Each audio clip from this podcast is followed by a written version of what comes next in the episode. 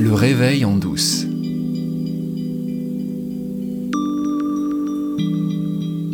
On arrive au quatrième épisode de ce podcast que je vais consacrer à Vipassana.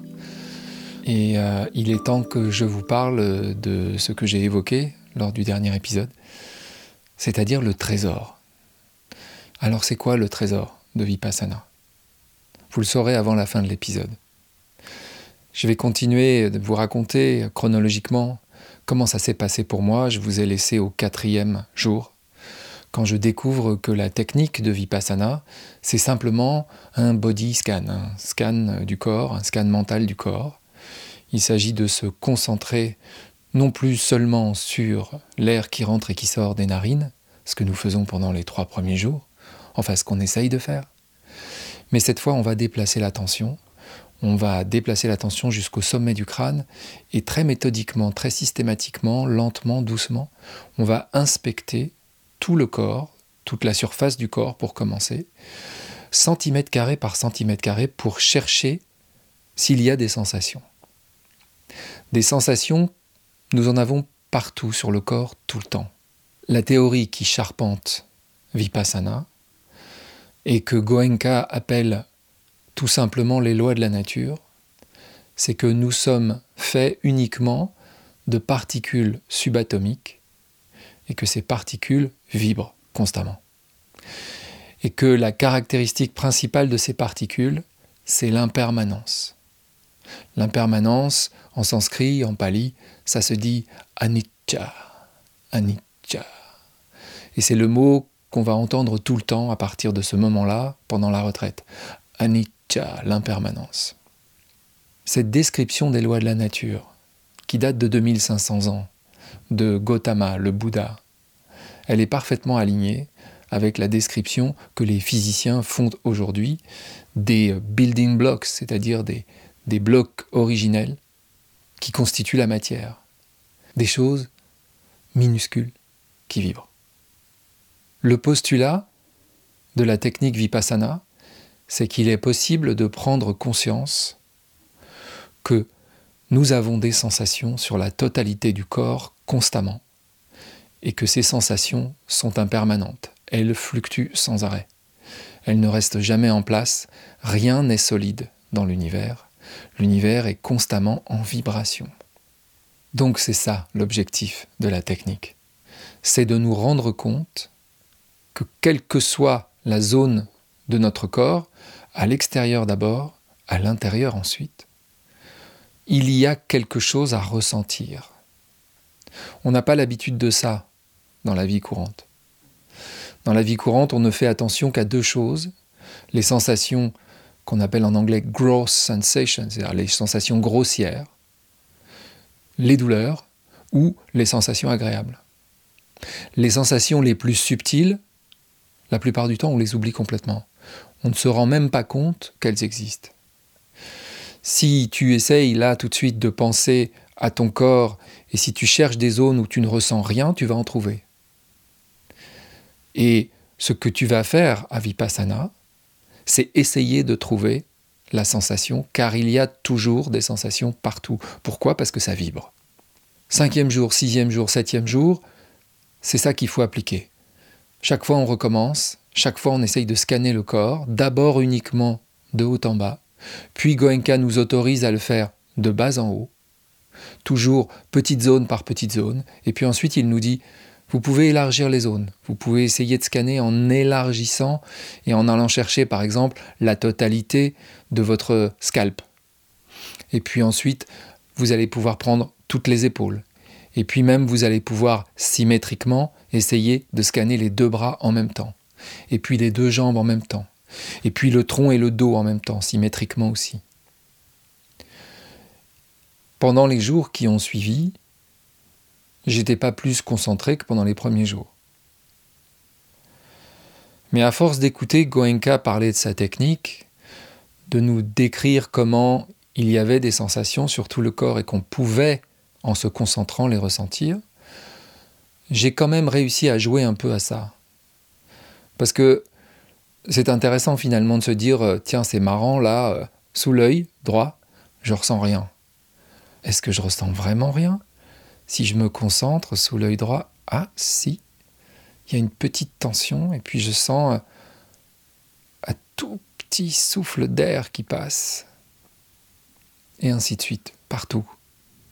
Dans le bas du dos, à un endroit sur la cuisse où on a l'impression qu'il n'y a rien. Et puis, ah, si, il y a l'air déplacé par le vêtement que je porte. Je ressens un petit quelque chose. Ça devient un peu un jeu. Alors, euh, l'esprit continue de te dire euh, c'est nul ton jeu, c'est pas très drôle, c'est pas très intéressant, tu sais, j'ai toutes ces histoires, etc. Mais je vais pas revenir là-dessus. L'esprit continue de vous empoisonner avec ça. Mais le jeu présente quand même un certain intérêt. Et les derniers jours, Goenka commence à parler de ce qu'il appelle le flot libre, la libre circulation. En fait, ça veut dire que on peut vite, rapidement et facilement scanner tout le corps. Et là, il se passe quelque chose. Il dit qu'il se passe quelque chose. Il dit qu'on doit ressentir ce free flow, cette libre circulation, ce flux libre. Le dernier jour, donc le samedi, le jour 10, à l'avant-dernière méditation, pour la première fois, j'ai touché ce Saint Graal.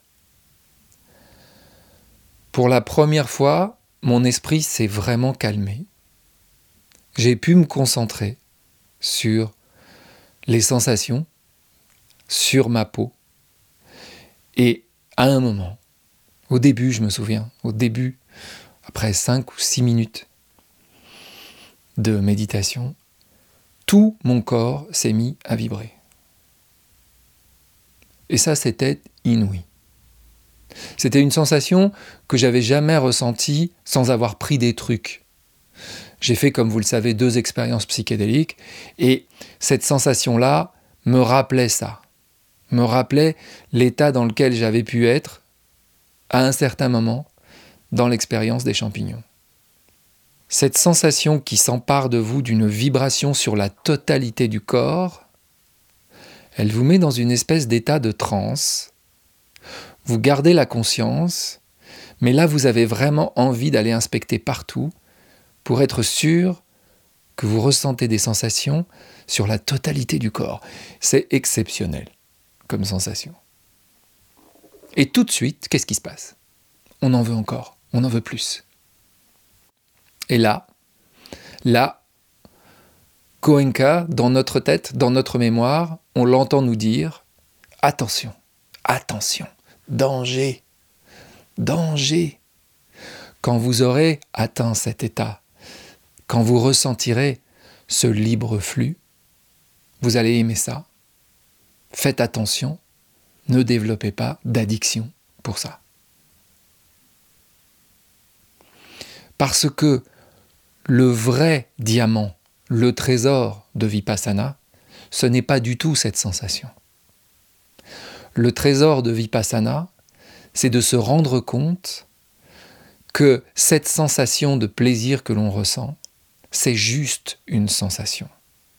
Et que si en même temps on a mal dans le dos, ou si quelque chose brûle dans la cuisse, ou si votre genou en a marre d'être plié et commence à se révolter, vous pouvez tenir en équilibre votre esprit entre ces deux sensations opposées. La sensation de plaisir, vraiment, que cette vibration de votre corps vous apporte, et cette sensation de douleur qu'a priori, vous voudriez rejeter, vous voudriez qu'elle s'arrête. Parce que la caractéristique de ces sensations sur lesquelles vous mettez l'étiquette plaisir ou l'étiquette douleur, la caractéristique, c'est l'impermanence, anicca.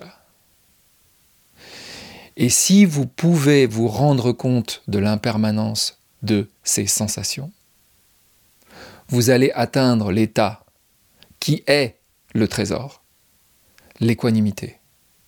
vous garderez votre esprit en équilibre, sans jugement, entre les sensations qui vous donnent du plaisir et les sensations qui vous donnent de la douleur. Car au bout du compte, ce ne sont que des sensations et elles sont impermanentes.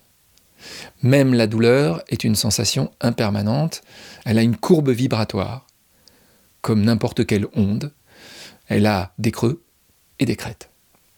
Ça, c'est le trésor, l'équanimité.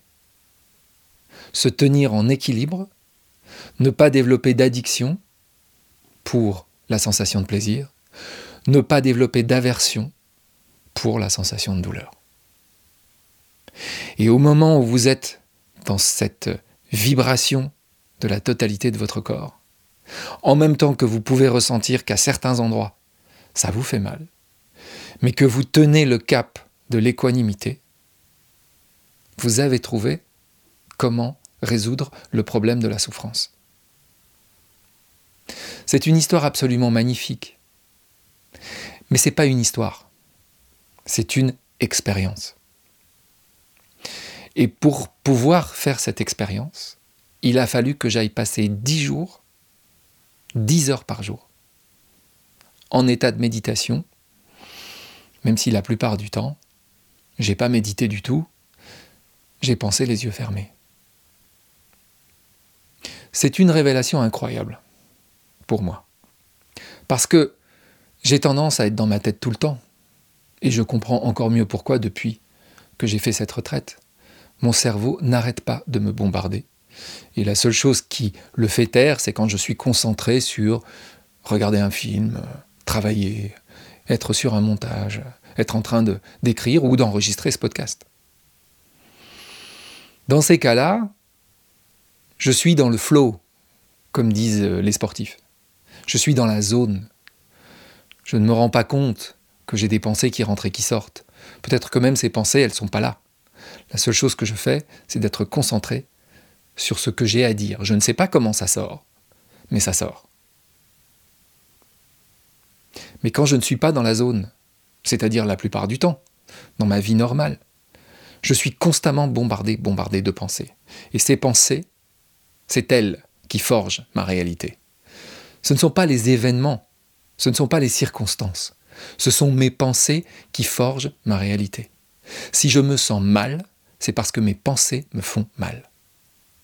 Si je me sens bien, c'est parce que mes pensées me font du bien ou parce que je suis dans la zone, c'est-à-dire à un endroit où il n'y a pas de pensée.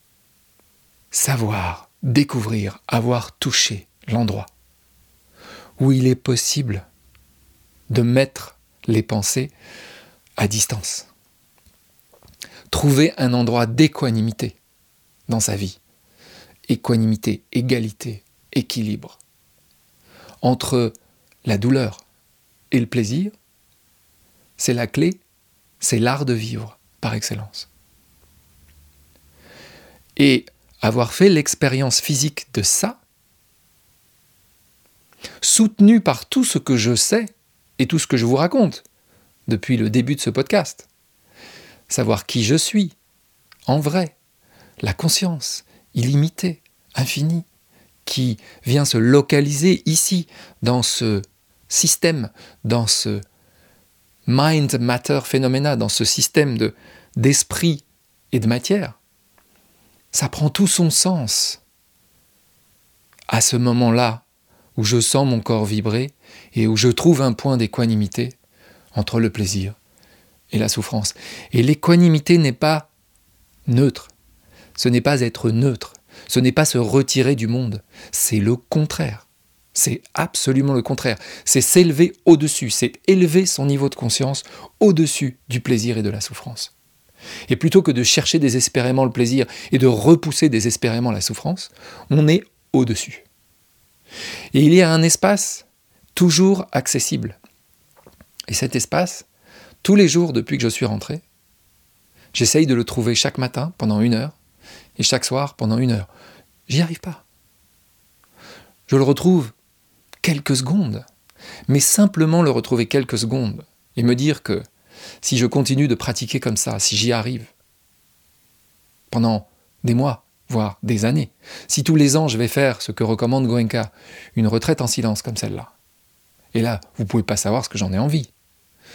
Je vais les trouver les 10 jours dans mon agenda avant la fin de l'année 2023, c'est sûr. Et puis en 2024 aussi. Et puis peut-être j'irai faire des cours de deux jours ou de trois jours entre-temps, pour avoir la chance de retrouver cette paix-là un peu plus longtemps que pendant mes méditations du matin et du soir. C'est une grâce de découvrir ça, alors que ce podcast est déjà commencé. Je l'avais pas ça au mois de septembre, quand j'ai fait le premier épisode. Je l'ai maintenant. Et j'espère bien que je vais faire d'autres découvertes. Et ces découvertes, euh, on va les faire ensemble. Vous allez vouloir connaître mes prochaines aventures.